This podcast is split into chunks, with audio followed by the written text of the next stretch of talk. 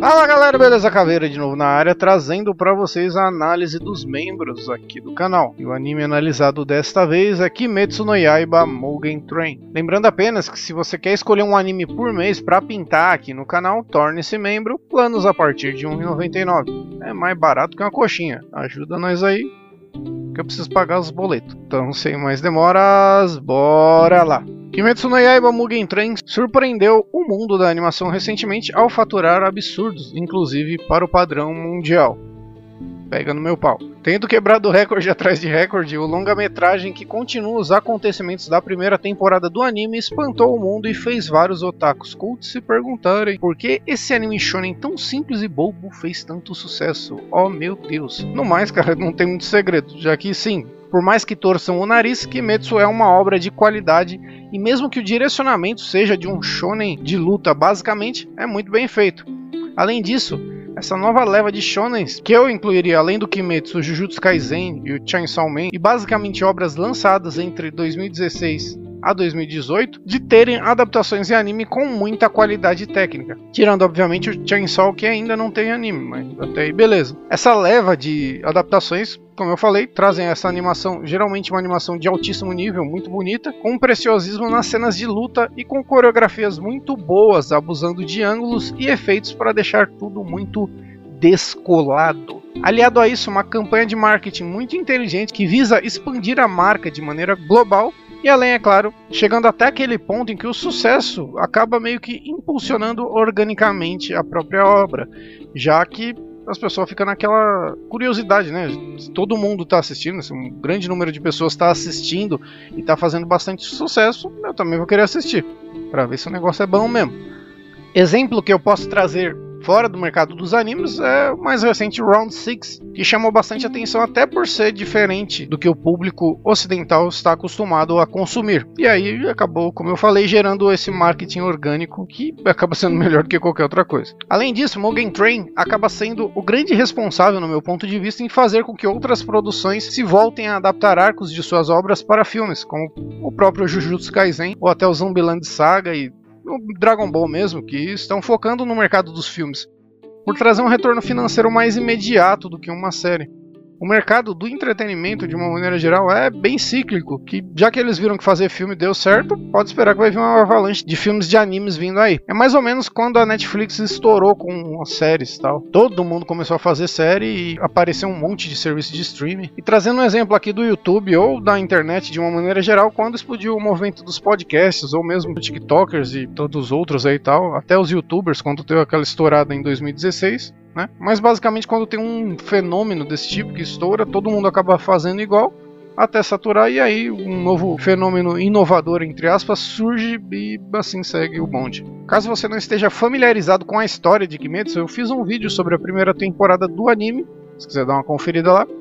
Tá muito legal, muito maneiro. Mas de qualquer maneira, conta a história de Tanjiro, um jovem rapaz que tem a sua família morta por um Oni, seres malignos, que aqui em Kimetsu no Yaiba são demônios que devoram humanos, com algumas características bem semelhantes aos vampiros, como não poder ficar na luz do sol e aquela coisa toda.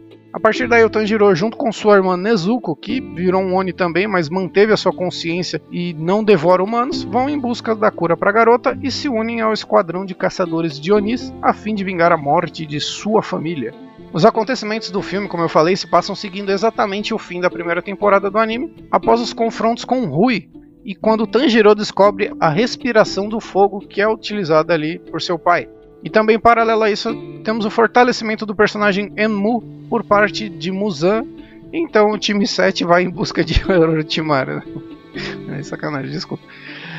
Mas basicamente Tanjiro Nezuko, Inosuke e Zenitsu vão para esse trem para encontrar com Rengoku, um Hashira que é tipo um cavaleiro de ouro, ou os capitães do Bleach ali e tal. Ah, mas não é assim não, meu, pô, pelo amor, meu. É a mesma coisa, não, não vem com esse papinho não. Já que Rengoku é o pilar do fogo e usa técnicas de respiração semelhantes às que o pai do Tanjiro utilizava. Então eles meio que vão dar uma investigada aí, ver se o Rengoku sabe técnica é essa e tudo mais. Além disso, vão ajudar o Rengoku nessa missão dele, já que nesse trem muitas pessoas estão sendo mortas durante o trajeto. Então eles vão tentar descobrir que está acontecendo ali, quem está causando isso. Tendo dito tudo isso, vale a observação que, ao meu ver, alguém que assiste o filme sem ter visto a primeira temporada do anime não terá problema algum para entender, já que muito do que acontece é meio que autoexplicativo. Os Onis são monstros que comem humanos e os caçadores estão aqui para impedir isso. Além disso, no próprio filme existem algumas explicações sobre o universo da obra que servem tanto para esclarecer como para instigar o espectador a consumir, a consumir mais. Então, sim, o filme pode muito bem servir de porta de entrada para os novos fãs, já que basicamente ele adapta um arco inteiro e, querendo ou não, gera curiosidade para o que aconteceu antes e o que está por vir na história.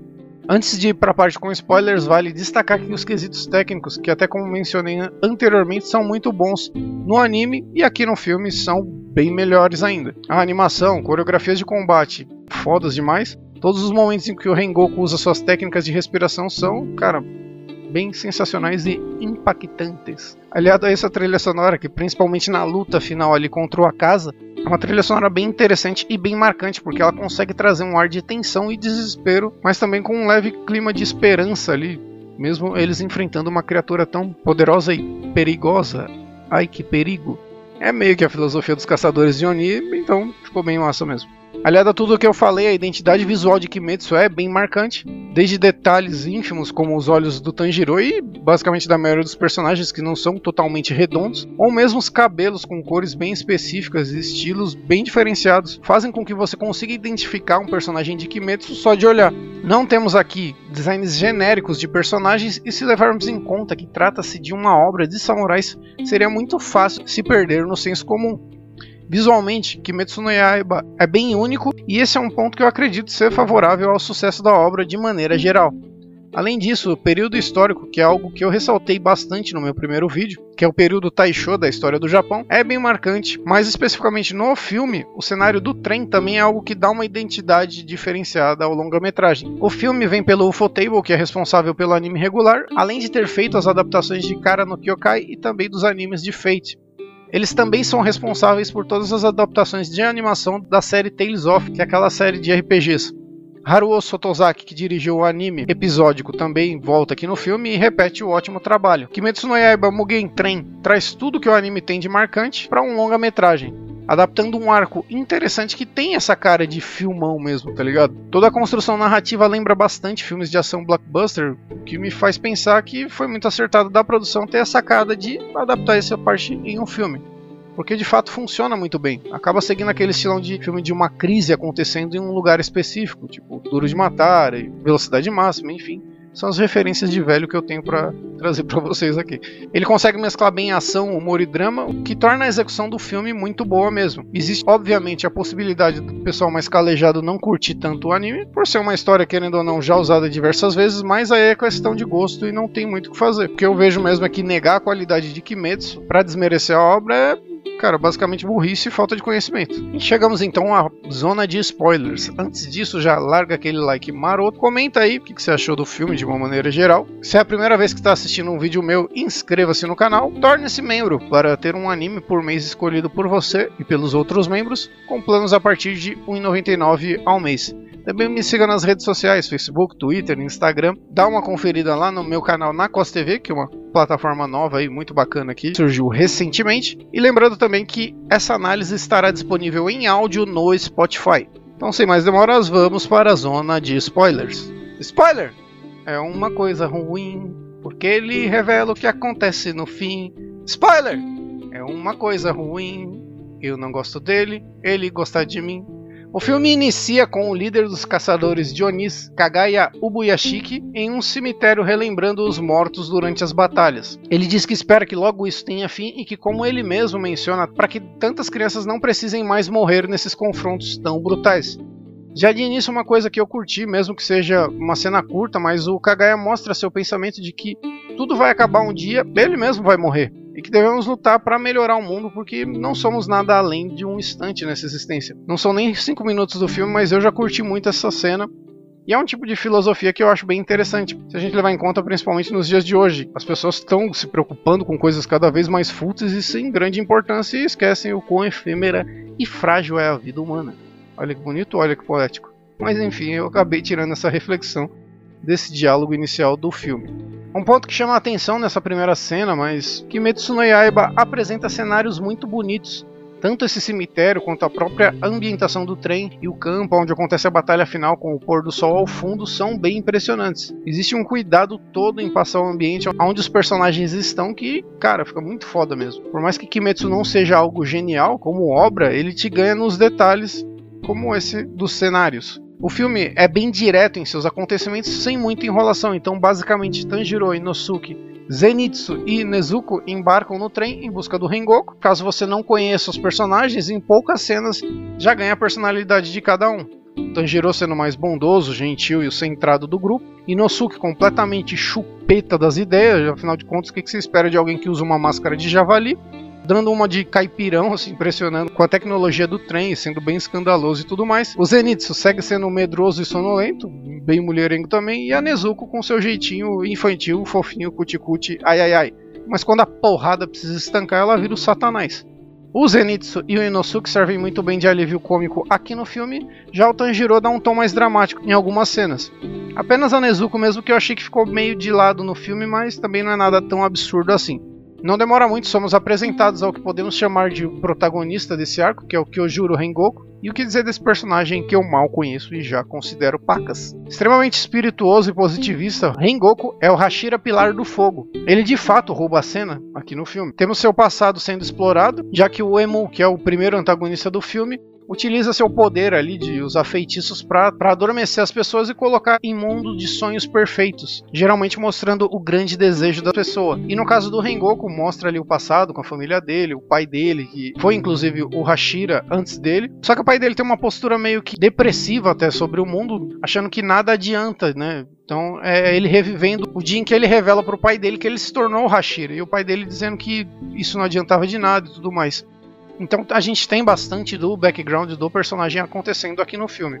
Sobre o Emu e esse poder dele, ele utiliza algumas pessoas ali, ele meio que chantageia alguns passageiros do trem para poder tentar eliminar personagens principais aí, tá? O Rengoku, o Tanjiro e tudo mais. Antes disso, o Rengoku já dá um tostão da sua força, mostrando as técnicas de respiração do fogo. Eu achei bem legal a execução. A Shiranui, que mostra ali as tochas que formam o caminho que o golpe do Rengoku vai percorrer para decapitar um Oni. E o Nobori Enten, que é quase que o antiaéreo do Kyo do King of Fighters. A maneira como os elementos, e aqui o fogo, mas a água também, são apresentados nas técnicas em Kimetsu, com aquele traço bem espesso e cores densas, tornam muito marcante. E como eu até falei em meu primeiro vídeo do Kimetsu, remetem bastante às gravuras ukiyo-e, que é aquele estilo de arte bem característico do Japão, sendo essas talhadas em madeira por um grupo de artesãos, que são pessoas que fazem artes com tesão. Como eu falei, Kimetsu te ganha nos detalhes e esse é mais um que dá um tom bem legal para a obra. Para finalizar do Rengoku, todo o jeitão do personagem acaba sendo bem cativante de uma maneira geral. No final das contas, ele não sabe do que, que, se trata a respiração de fogo que o pai do Tanjiro utilizava ali, mas em determinado momento do filme ele diz que o pai dele lia em umas escrituras lá dos pilares do fogo né, do pessoal que usa as técnicas de respiração do fogo, provavelmente deve ter alguma coisa sobre isso. Também tem um momento engraçadinho ali dele se oferecendo a treinar o Tanjiro, que é bem maneiro, humorzinho bobinho, mas enfim, acho que não vai rolar. A postura positivista e resiliente do personagem em relação à descrença de seu pai em um futuro próspero, ou mesmo durante os acontecimentos finais do filme, tornam ele um personagem bem inspirador e o que vai ser muito importante para o Tanjiro daqui para frente na história. Assim como acontece com o Rengoku, Zenitsu, Inozuki e o Tanjiro acabam presos nesse mundo dos sonhos. Como eu falei anteriormente, o Inozuki e o, e o Zenitsu são mais voltados para o humor aqui, tendo Inozuki liderando o grupo de personagens no sonho dele e o Zenitsu sonhando que está tendo um romance ali com a Nezuko. É bem engraçado, bobinho, mas de maneira geral as piadas funcionam bem. Já o sonho do Tanjiro traz uma carga dramática mais forte, já que Nele, seus familiares estão vivos e a Nezuko ainda é uma humana. Nesses mundos dos sonhos, aquele pessoal que está sendo chantageado e usado pelo Emu tem como objetivo destruir o núcleo desse mundo para assim matar seu hospedeiro. E aqui a gente já tem um fator bem interessante, já que o garoto que vai para o mundo dos sonhos do Tanjiro acaba encontrando lá um céu limpo e muito bonito. Né? Além disso, tem uns anões de luz que ajudam ele a chegar ao núcleo. Cara, isso fica bem claro que é uma metáfora assim ao fato do, da alma do Tanjiro ser extremamente bondosa e, e límpida como um céu azul resplandecente. Olha que bonito, olha que poético. É algo que fica bem claro no filme, não é nenhuma mensagem secreta e tão subliminar assim, mas de qualquer maneira vale o comentário. A maneira que o Tanjiro encontra para sair desse feitiço é suprimir suas emoções, aceitando a realidade de que seus familiares estão mortos e que nada vai mudar. Isso inclusive na cena em que seu irmãozinho Rokuta implora chorando para que ele fique ali, é bem emocionante mesmo. Mas o Tanjiro acaba cortando o próprio pescoço e se matando no sonho para poder acordar para a realidade, literalmente. Essa atitude abre precedente a duas reflexões muito interessantes que dá para fazer. A primeira é que culturalmente o Japão possui esse pensamento bem forte sobre o auto-sacrifício em dar literalmente a sua vida por algo. O ritual do, Harakiri, o ritual suicida do Harakiri, onde o samurai oferece sua vida para pagar uma grande desonra, acaba demonstrando bastante isso. Mas mesmo historicamente ou na literatura e até em contos infantis, o Japão carrega que sacrificar sua vida por um bem maior é algo extremamente honroso e significante. E ainda hoje é algo bem forte na sociedade. Isso é algo que vemos aqui no Kimetsu e até por se tratar de uma história com a temática samurai acaba casando bem com tudo isso. Outra reflexão que podemos fazer vem do fato de que ali, no sonho, Tanjiro vive algo maravilhoso, que seria ele permanecer no mundo onde ele vivia, com uma vida simples, só vendendo carvão ali de boa, empinando pipa e usando Juliette, sem nenhum de seus familiares mortos e onde ele não era basicamente obrigado a arriscar sua vida saindo no braço com os capetas do inferno, mas aquilo não é real. Tem esse simbolismo do suicídio do Tanjiro nesse mundo dos sonhos em matar a fantasia e abraçar a realidade por mais cruel e triste que ela seja. No final das contas, a fantasia é algo extremamente sedutor e feliz, mas não existe, não é real. E tem essa mensagem sim de aceitar e até como o Tanjiro faz, enfrentar a realidade em que se vive. Como eu sempre falo, por mais bobo e piegas que seja, é uma mensagem muito legal e bastante profunda. Sobre o Emu, que é o primeiro confronto aqui do filme, passa aquele ar psicopata e tal, mas nada de outro mundo. Assim como todos os outros personagens de Kimetsu chama atenção por seu visual, que mescla as roupas da época ali. Ele traz também aquelas pinturas ou tatuagens, não fica bem claro, mas enfim, no rosto e tem aquelas marcas no olho, né, que identifica o seu nível de poder. A sua grande missão no filme é eliminar o Tanjiro a mando do Muzan, que é o grande antagonista da obra. Os motivos do Muzan querer matar o Tanjiro são revelados posteriormente na história. Depois que consegue despertar o Tanjiro, vai para o confronto com o Emu e temos a primeira grande luta do filme. Uma coisa que chamou a atenção, que além de tudo que eu já falei sobre as coreografias, ângulos e efeitos aplicados aqui, é que eles conseguem dar uma noção de impacto muito foda mesmo. Os golpes passam a sensação e o peso da colisão quando atingem o personagem. E além disso, a dublagem feita pelo Daisuke Hirakawa, que é o dublador aqui do Emu, ficou muito legal, principalmente nos momentos onde ele tenta colocar o Tanjiro para dormir com seu feitiço, falando Nemure. É legal porque o dublador conseguiu impor bem o desespero que o Emu vai sentindo cada vez que o Tanjiro retorna do mundo dos sonhos. Lembrando que o Tanjiro tá toda vez se matando no mundo dos sonhos para poder voltar à realidade. E é bem legal porque em dado momento da luta, o Tanjiro começa a receber vários feitiços, um seguido atrás do outro, e vai se matando cada vez mais, até que em um dado momento ele quase que se mata no mundo real. Né? Ele só acaba sendo impedido ali pelo Inosuke. Nessa parte, também temos uma trilha sonora que consegue aplicar um clima de tensão ao confronto.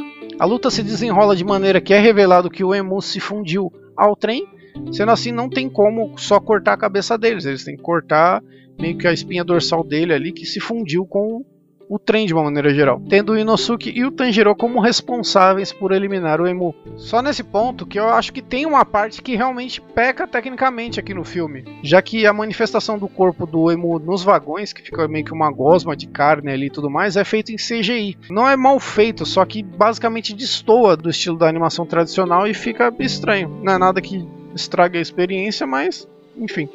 Após derrotado, o Emu ainda tem aquele discursinho de vilãozinho derrotado não é nada demais, mas é legal existir até para não ficar algo vazio e sem muito sentido. Eis que chegamos à cereja do bolo e o que coroa a belezura desse filme. Ao derrotar o Emu, o trem descarrilha e o Tanjiro é jogado para fora, sendo amparado ali pelo Rengoku. Nikiki aparece a casa. Não uma casa literalmente, tá? é o nome do cara que é a casa. Ou a casar, sei lá como fala. Ele que é um Oni superior, que é a classe dos Onis mais poderosos aqui no universo de Kimetsu e que são os mais próximos do Muzan. Ele vem para eliminar o Tanjiro e tentar convencer o Rengoku a se tornar um Oni, já que o Pilar das Chamas é extremamente promissor e como o próprio Akasa diz, ainda não chegou ao seu auge. Obviamente que aqui no filme não é aprofundado isso, mas existe ao menos uma ponta de que como a casa e obviamente o Musan, já que o Musan é o líder deles, pensam sobre a questão de transformar humanos habilidosos em Onis, criando assim meio que uma raça pura e perfeita. E já que eles visam apenas pegar humanos mais habilidosos, transudos e sensuais. O confronto é circulado além de um combate físico, também tendo um, embate de ideias. Olha só, a casa é, é esquerdista e o Rengoku é de extrema direita. Sendo que a casa tenta a todo custo convencer que a legalização da maconha é algo legal. E o Rengoku diz que tem que legalizar é o porte de arma. Zoeira. O Akaza tenta a todo custo convencer o Rengoku para que ele se torne um Ani, dizendo que suas habilidades irão se perder com o tempo, enquanto o Pilar das Chamas retruca, dizendo que a beleza do ser humano está exatamente nisso, de que tudo nasce, atinge seu auge, decai e morre. E que exatamente por isso a vida humana tem tanto significado. Porque vai acabar. Ser imortal e infinito apenas tornaria nossa existência algo vazio e sem sentido algum. É muito legal esse ponto abordado aqui, e a maneira como o Rei Goku passa essa mensagem também ficou muito foda. Querendo ou não, acaba passando que por mais que o ser humano seja mortal, o que fazemos aqui fica eternamente gravado na história. Tipo, artistas, atletas, fazem algo que marca a vida das pessoas. Mesmo eles depois de mortos são lembrados e assim se tornando eternos nas mentes das pessoas. E é meio que essa mensagem, algo até mais significativo e querendo ou não, muito mais altruísta do que se tornar fisicamente imortal. Que no fim das contas beneficia apenas o indivíduo do que o todo. Sabendo que algo vai acabar, querendo ou não, dá mais valor ao que é feito, seja o que for. Olha que bonito, né? É uma reflexão, cara, querendo ou não, de fato bem bacana que a gente pode tirar dessa sequência, desse embate de ideias aí.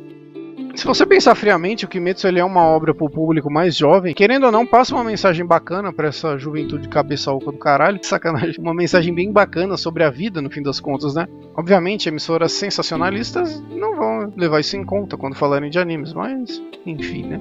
Além disso, existe todo um viés do propósito dos mais fortes lutarem em prol dos mais fracos, que é passado pela mãe do Rengoku quando ele é pequeno. Existe esse flashback. Por mais que possa parecer batido, cara, é legal e, querendo ou não, é uma mensagem bacana passada aí pro público mais jovem, que é de fato o alvo dessa obra. A sequência dessa cena com o Rengoku já ferido com as veias saltando ali. Quando ele finalmente consegue atingir o pescoço do Akaza, ficou muito foda.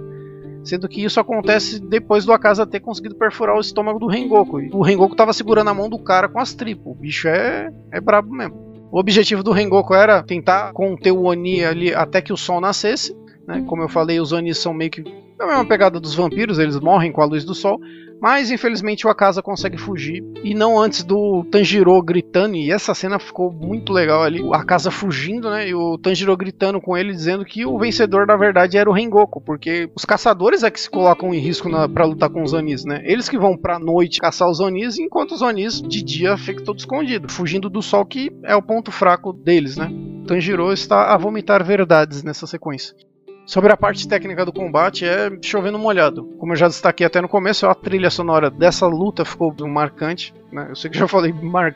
o quão marcantes são as coisas aqui, mas basicamente a gente tem aqui a conclusão do filme, sendo bem emocionante, coroando a, toda essa sequência final. Colocando ali o Rengoku passando a sua mensagem de filosofia sobre a vida e sobre o legado que deixamos para as gerações futuras e que de fato é muito bonita. A frase final dele de que o tempo não vai esperar que você sofra de luto é bem forte e mostra um sentimento de resiliência, na minha visão, além disso, um apego ao presente, porém com uma visão no futuro, uma visão sempre à frente do que vai acontecer e do que está por vir. Mostra o quão bacana é a mensagem aqui do personagem e que sim, cara, a gente tem que aproveitar intensamente a nossa vida com aqueles que a gente ama enquanto eles estão aqui, mas basicamente não fazer do luto ou da tristeza algo que permaneça em sua vida.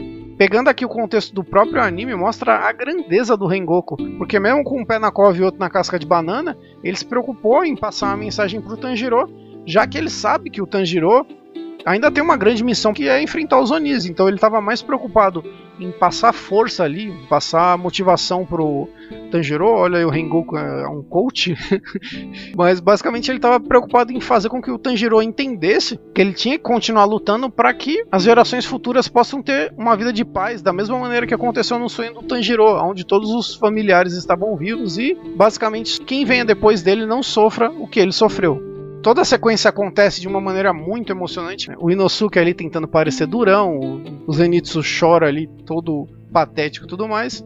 E o Tanjiro bem abalado com tudo, bem transtornado com a perda. Eles conseguem fazer essa cena ser algo que você vai rir e chorar ao mesmo tempo, né? Aliado a isso, a gente já tem o, a canção Romura, que é cantada pela Lisa ali, a mesma cantora da icônica música Gureng, que foi a música de abertura da primeira temporada do anime, com os créditos subindo enquanto temos de fundo algumas fagulhas que vão se apagando gradualmente até o final, quando mostra a espada do Rengoku quebrada. É bastante simbólico e triste de uma maneira geral. Tanto que até o Corvo chorou com a morte do Rengoku. É bem legal, mas falando assim, parece até engraçado que o Corvo chora porque o Rengoku morreu. Cara, querendo ou não, é bem positiva a maneira como a produção aqui conseguiu transpor o personagem, né, o Rengoku, ele, apesar de bem simples, assim como todos os personagens de Kimetsu, mas sendo ele alguém que basicamente aparece só nesse arco, muito impactante. Cara, tem todo o mérito. Você tem basicamente um personagem que nunca apareceu na série, tendo um peso da perda dele. Às vezes, uma história simples, mas bem contada, é melhor do que uma trama extremamente bem elaborada, mas contada de maneira ruim. Como conclusão para o filme, mas falando de Kimetsu no Yaiba de uma maneira geral, eu realmente acredito que é um anime extremamente marcante e importante para essa geração mesmo, para a molecada de hoje em dia. É um fenômeno, querendo ou não, mercadologicamente falando, olha só. Lógico que sempre aparece a galera que fica, ai, mas não é tudo isso e não sei o que tem, mas como eu falei, o Kimetsu te ganha nos detalhes. É um anime de muita qualidade, é bem característico e bem marcante em muitos pontos, que é uma coisa que eu tenho que me repetir. Esse filme é muito legal, eles conseguem fazer um filme emocionante, basicamente. Conseguem trazer um personagem cativante que é o Rengoku e conseguem dar a perda do personagem um, um, peso muito muito bom mesmo, cara. Como eu falei até, mostra a competência dos caras ali, tanto do autor da história original, obviamente, mas também aos caras que a toda a produção do filme em conseguir transpor esse momento aí tão marcante e especial para a história de Kimetsu no Yaiba. O que, cara, querendo ou não, faz a galera curtir mais e se interessar e instiga o público para querer acompanhar o restante da história ali desse animezão. Mas enfim, isso é tudo que eu tinha que falar do filme. Kimetsu, como eu falei, na minha opinião, é o grande anime dessa geração, dessa molecada. E como um velho, eu realmente fico muito feliz de novas obras estejam fazendo sucesso, porque eu realmente amo a, os animes, cara. Eu quero que cada vez tenha mais animes e cada vez com uma qualidade muito melhor. O filme é foda, sensacional, nota 10. Mas basicamente é bem isso mesmo, eu vou encerrando esse vídeo por aqui. Se você assistiu o vídeo até aqui, deixa a hashtag o Corvo Chorou. Também se é a primeira vez que está vendo um vídeo meu, inscreva-se no canal. Torne-se membro para dar aquela super força para poder pagar os boletos aí. Também me siga nas redes sociais, na Costa TV e aquela coisa toda. Eu vou ficando por aqui, um grande abraço e um grande beijo a todos vocês. Falou! Tchau, tchau. Uhul!